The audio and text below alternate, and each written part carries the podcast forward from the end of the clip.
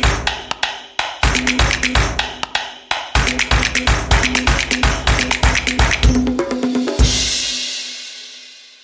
Ja, moin und herzlich willkommen zu einer neuen Folge SEO Presso. Mein Name ist Björn Darko und, und heute spreche ich mit Markus Klöschen und Markus ist Senior Account Executive bei Searchmetrics und wir sprechen heute über das äh, Thema Messbarkeit nach dem Relaunch. Und SEO Presso wird euch präsentiert von Searchmetrics und Searchmetrics bietet eine SEO- und Content-Plattform, die es Unternehmen ermöglicht, Erfolg datenbasiert planbar zu machen und Online-Marketern dabei hilft, ihre Online-Ziele auch wirklich zu erreichen. Und wenn ihr mehr mehr über Searchmetrics erfahren wollt, besucht die Webseite searchmetrics.com oder besucht unseren herausragenden Blog blog.searchmetrics.com und vergesst nicht, SEO Presso Podcast zu abonnieren auf Spotify und Soundcloud und oder folgt SEO.presso auf IGTV.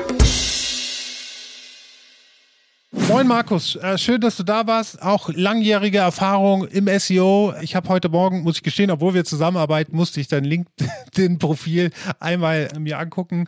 Head of SEO bei Diva.e, der Agentur, Head of SEO bei Text Provider, unter anderem auch bei Simio, weil einfach, einfach, einfach ist. Ganz genau, ganz genau. Einfach, einfach, einfach ist. Das war tatsächlich meine erste Inhouse-Position als äh, Suchmaschinenoptimierer. Vorher schon in der Agentur gewesen, aber das war dann äh, tatsächlich das erste Mal, wo ich für ein Baby äh, verantwortlich war. Genau. Sehr geil. Und das war ja wahrscheinlich auch zu der Zeit, wo das gerade aufgebaut worden ist. Das heißt, du konntest viel Aufbauarbeit mitmachen, ne? Genau, und es war auch äh, ein totaler Wandel, weil ähm, Simio halt gehörte zur E-Plus-Gruppe, allerdings trotzdem äh, so ein bisschen Startup-Charakter. Das heißt, wir konnten sehr schnell Dinge entscheiden und tun. Und äh, es wurde tatsächlich sogar auf den SEO manchmal gehört. So, wenn so Produktnamen entschieden wurden und solche Sachen. Wir beide haben ja insofern virtuell zusammengearbeitet, weil wir beide eine OMR Masterclass äh, gemacht haben. Meine Masterclass war zum Thema, wie man einen Webseiten-Relaunch vernünftig macht, so dass äh, nicht so viel dabei kaputt geht. Und du hast dann basierend darauf eine Masterclass gehalten, wie man denn auch den Erfolg misst, ob ein Relaunch tatsächlich auch erfolgreich war oder nicht. Und ich finde es ein sehr, sehr wichtiges Thema, weil da wenig drüber gesprochen wird und oft vergessen wird. Und ähm, ich möchte ein Zitat aus deiner Präsentation vorlesen äh, der sagt, der nachhaltige Erfolg einer Webseite wird durch SEO-Qualitätsmanagement gesichert. Lass uns mal anfangen mit der Frage, was ist von deiner Seite sind die wichtigsten Punkte bei einem Relaunch? Worauf muss man achten, wenn man Relaunch? Auf jeden Fall äh, die Sachen hundertprozentig unter der Decke zu haben. Grundsätzlich erstmal eine, eine, eine, Zielbeschreibung, ja, da bin ich immer ein Freund von, dann entsprechende Dokumentation. Und äh, ich meine, wir wissen es, das Thema, ich meine, kommt immer wieder, aber äh, Redirect ist extrem wichtig. Ähm, wichtig ist aber auch zu verstehen, was bedeutet das, was ich tue für die Struktur meiner Webseite, ja, also die interne äh, Linkstruktur beispielsweise die inhaltliche Ausrichtung, manchmal ändert sich die ja durchaus leider Gottes auch. Es ist ja nicht immer nur so, dass ich sage, äh, ich mache irgendwie die rote Webseite blau, ja, sondern manchmal ist ja tatsächlich, dass ich strukturell auch inhaltlich äh, deutlich Dinge ändere. Und der große Trick der ganzen Sache ist eben, dass man frühzeitig mit allen Stakeholdern in der Kommunikation ist. Da habt ihr das ja, äh, oder du bei deinem Masterclass schon ziemlich gut mit rübergebracht, dass man einfach sehen konnte, wenn man diese Prozesse etabliert und äh, klar ist, woran ich alles denken muss, dann habe ich das in der Hand, das zu steuern. Ja, es gibt immer Dinge, wo ich Kompromisse eingehen muss, aber nur wenn ich weiß, worauf ich achte, dann äh, kann ich damit umgehen.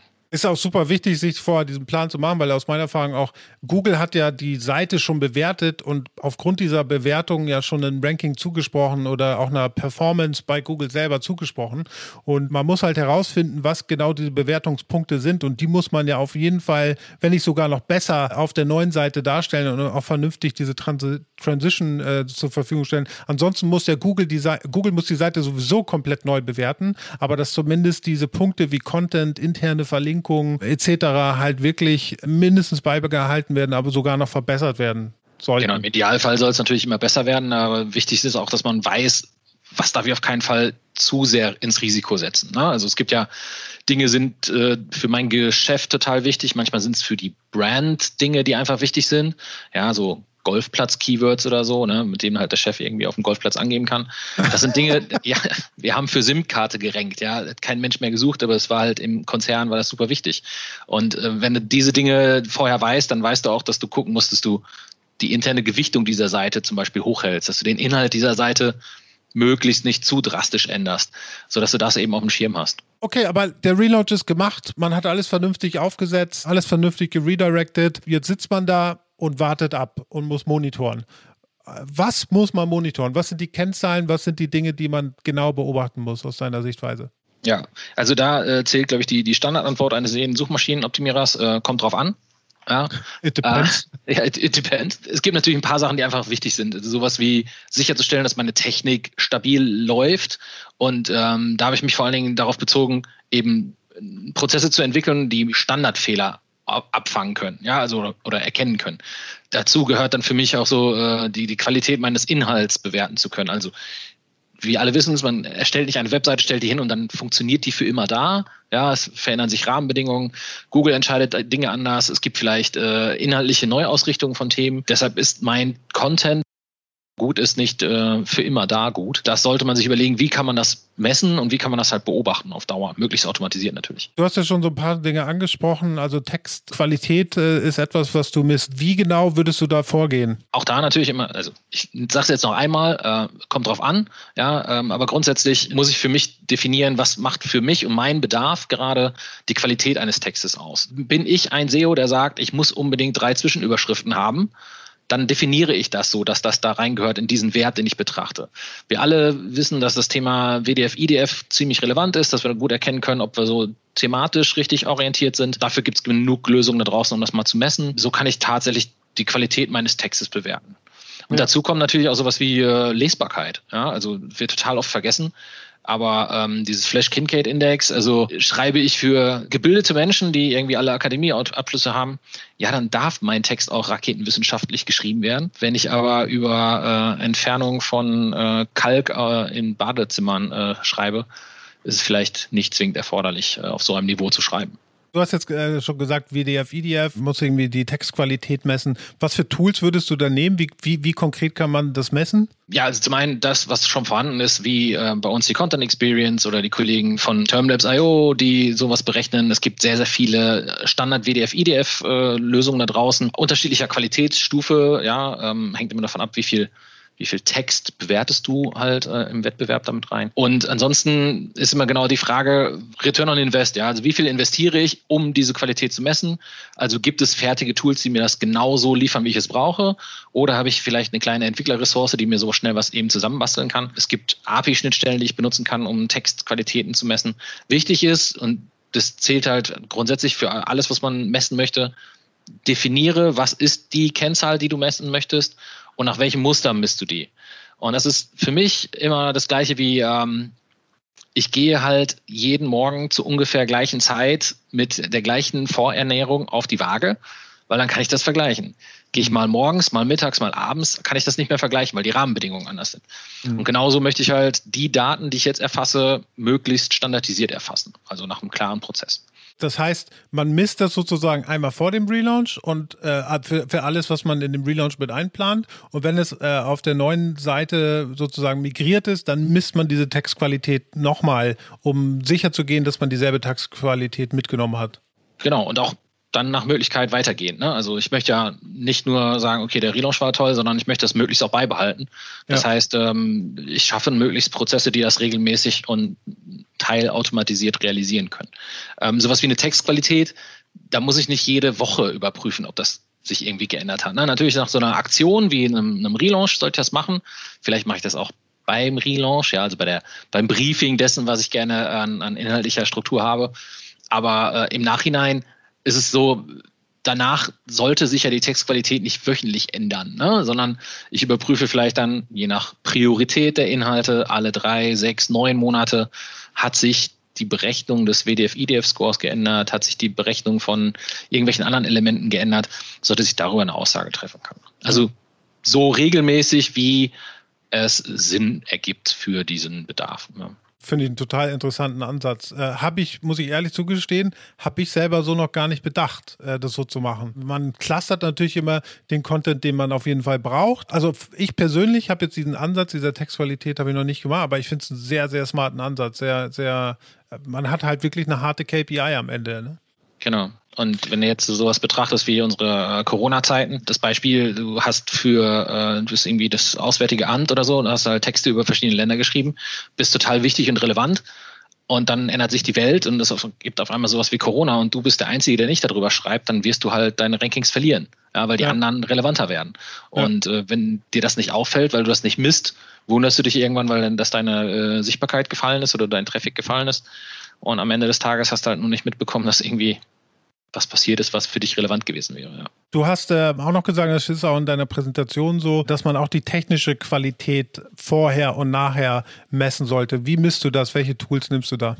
Ja, also sowas wie äh, so einen technischen Crawler wie äh, Deep Crawl, Audisto, äh, unsere Lösung, Screaming Frog, ja, hängt natürlich immer ab davon, wie groß ist deine Seite, wie einfach und wie kostenintensiv das ist. Es geht aber im Wesentlichen darum, eben nach Möglichkeit natürlich im Relaunch-Prozess eh, aber auch danach zu ver vergleichen, passiert bei meiner Webseite irgendwas. Ja, also habe ich irgendwie Dead Ends gebaut, habe ich äh, irgendwo vergessen, die Title zu migrieren. Ja, äh, ich meine, jeder, der einen Relaunch gemacht hat, der weiß, das passiert, ja, und äh, du bist dir total sicher, dass der Redirect ein 301 ist und stellst dann fest, es ist ein 307, ja, warum auch immer und diskutierst dann nachts um zwei mit dem Entwickler, dass das äh, doch äh, anders sein soll. Das sind alles die Sachen, das ist je, irgendwie schon vielen Menschen passiert und deshalb gibt es diese Tools wie eben Audisto, Screaming Frog und Co., die einfach das schon überprüfen. Und warum soll ich mir da nochmal noch mal neu was einfallen lassen? Ähm, ich nehme das, lasse das drüber laufen und in der Regel kann ich dann noch zwei Crawls miteinander vergleichen.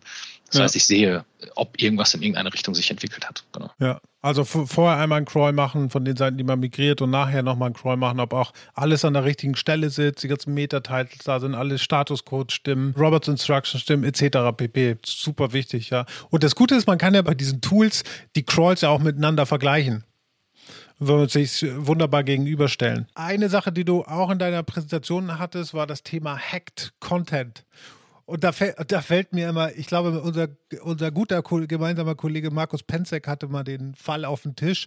Da ging es um eine Bäckerei, ich glaube, es war eine Bäckereiseite, eine Seite von der, von der regionalen Bäckerei irgendwo, wo irgendwas Versautes dann auf, auf jeden Fall unter der Domain auftauchte. Was ist das Problem mit, mit Hack Content bei Relaunch? Grundsätzlich gesprochen, man, man macht irgendwas und äh, lässt ein Hintertürchen offen für böse Menschen, die das erkennen, meistens automatisiert, und dann publizieren die Poker, Porn, Pilz, was auch immer Inhalte auf deine Webseite, um vielleicht durch Zufall den einen oder anderen Besucher zu generieren. Ja, das machen die tausendfach, das ist denen egal, ob du, also was sie mit deiner Seite machen, Hauptsache die äh, ranken irgendwie wofür. Egal, ob es jetzt beim Relaunch ist oder unabhängig vom Relaunch, technische Lücken entstehen. Ja, äh, das ist äh, Gang der Dinge.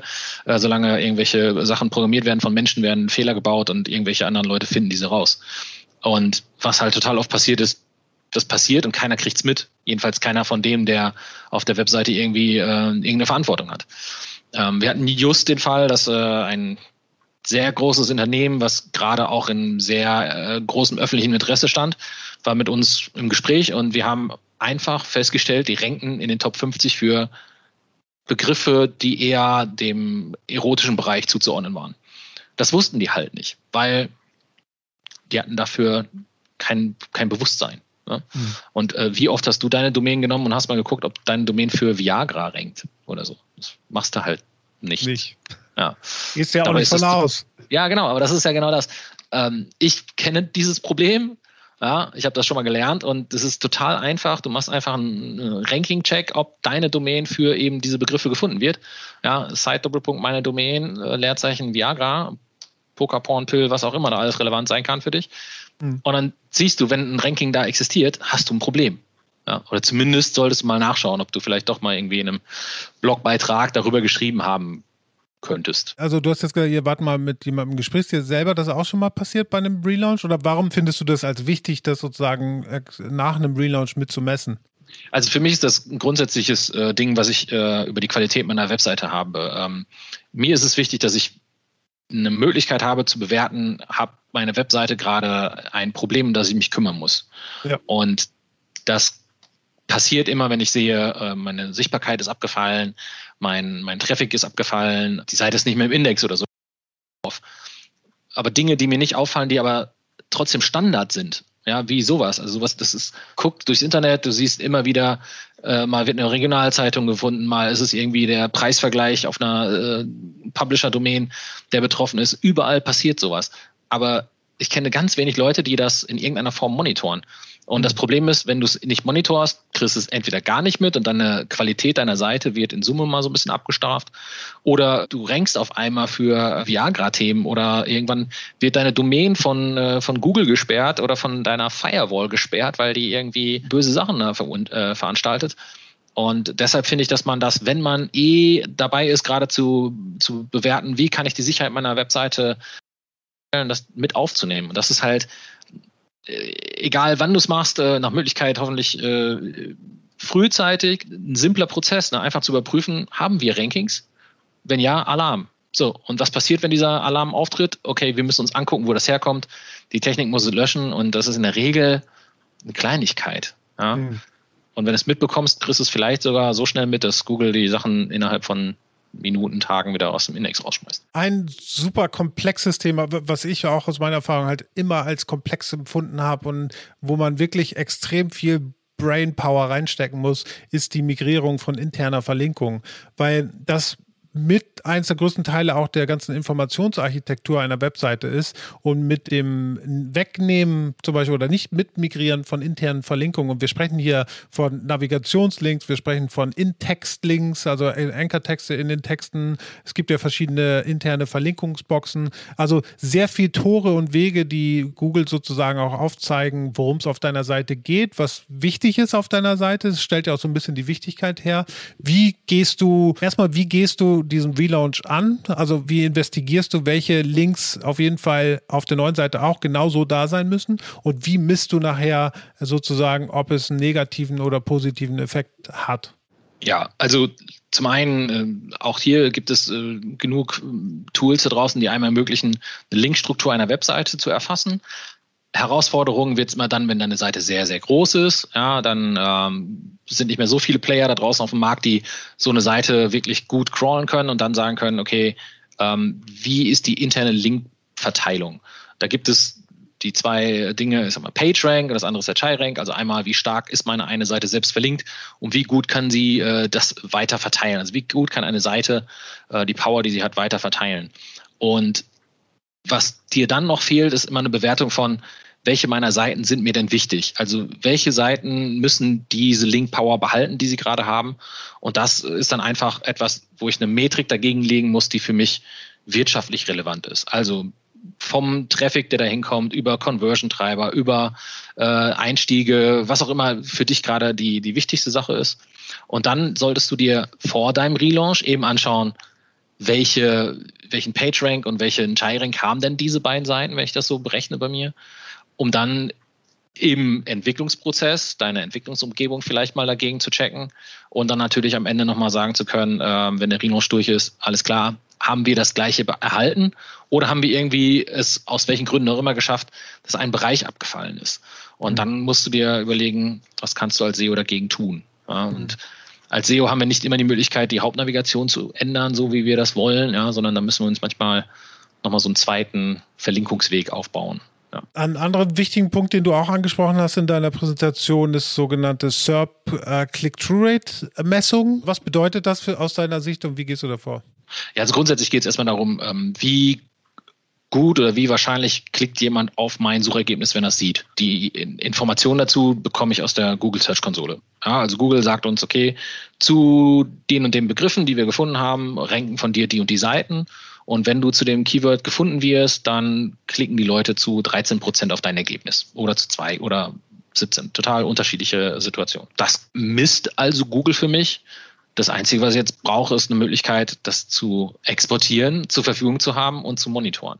Mhm. Und da bieten zum Beispiel äh, unsere Kollegen von, von Riot äh, ein hervorragendes Tool, was sich die Daten aus der Search-Konsole rauszieht und bewertet, wo passieren Dinge, die nicht zu erwarten waren. Ja, und das kannst du halt genau sehen. Äh, vor dem Relaunch, nach dem Relaunch hat sich die Klickwahrscheinlichkeit geändert.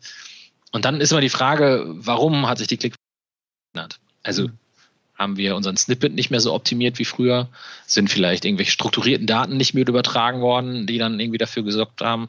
Ähm, das muss man dann meistens schon manuell noch überprüfen, aber das musst du halt monitoren und dann auch wieder nach Möglichkeit mit einer KPI versehen, die du, äh, die du bewerten kannst wirtschaftlich, ne? also wo du sagen kannst, für die Seiten ist mir das wichtig. Ja? Also wir alle haben nur eine begrenzte Ressource Zeit, die müssen wir so effizient wie möglich einsetzen und wenn ich mir angucke, dass ich die Klickwahrscheinlichkeit einer Seite äh, verbessere, wo, äh, keine Ahnung, im Monat kommen, ist das nicht zwingend hilfreich. Außer mhm. das sind genau die, die bei uns äh, das Atomkraftwerk kaufen. Dann wird sich das wahrscheinlich lohnen. Super wichtig, das alles zu messen. Jetzt hast du die Nachricht, zum, lass uns das letzte Beispiel nehmen. Du siehst, dass eine bestimmte URL, ein bestimmtes Keyword vorher eine super gute Click-Through-Rate gab, super gutes Ranking gehabt, ähm, schmiert nach dem Relaunch ab. Du hast einen Crawl gemacht, vergleichst die beiden Crawls äh, vor dem Relaunch, nach dem Relaunch und siehst, da sind äh, bestimmte Sachen im Argen, die äh, noch gefixt werden sollen.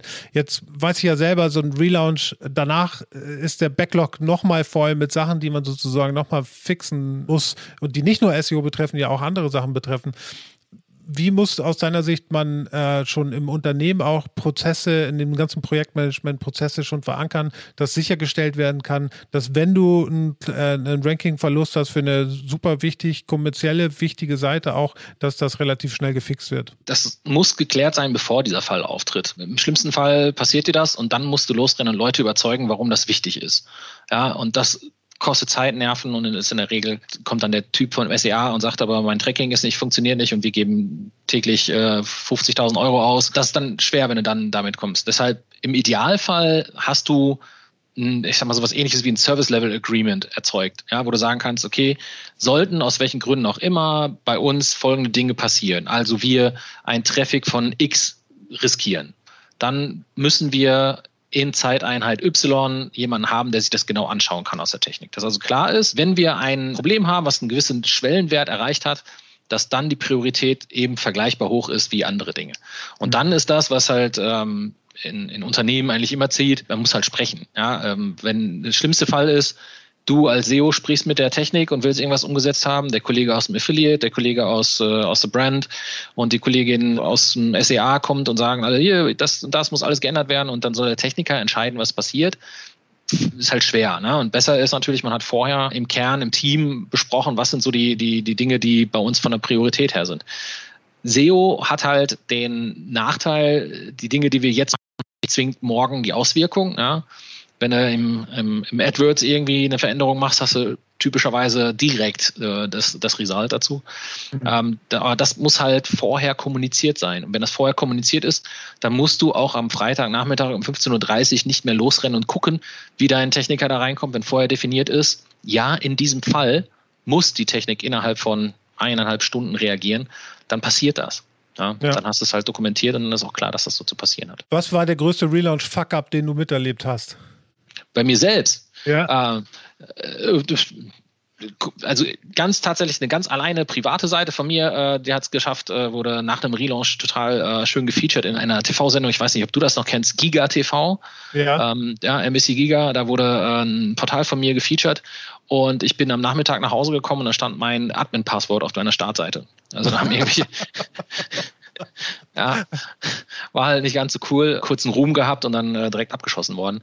Ansonsten bekommt man ja total viele äh, Relaunch-Fuck-Ups mit. Ja, also äh, große Unternehmen, große Städte, die total tolle Brandagenturen äh, beauftragen, eine neue Marke rauszubringen und die Webseite neu zu bauen und sowas.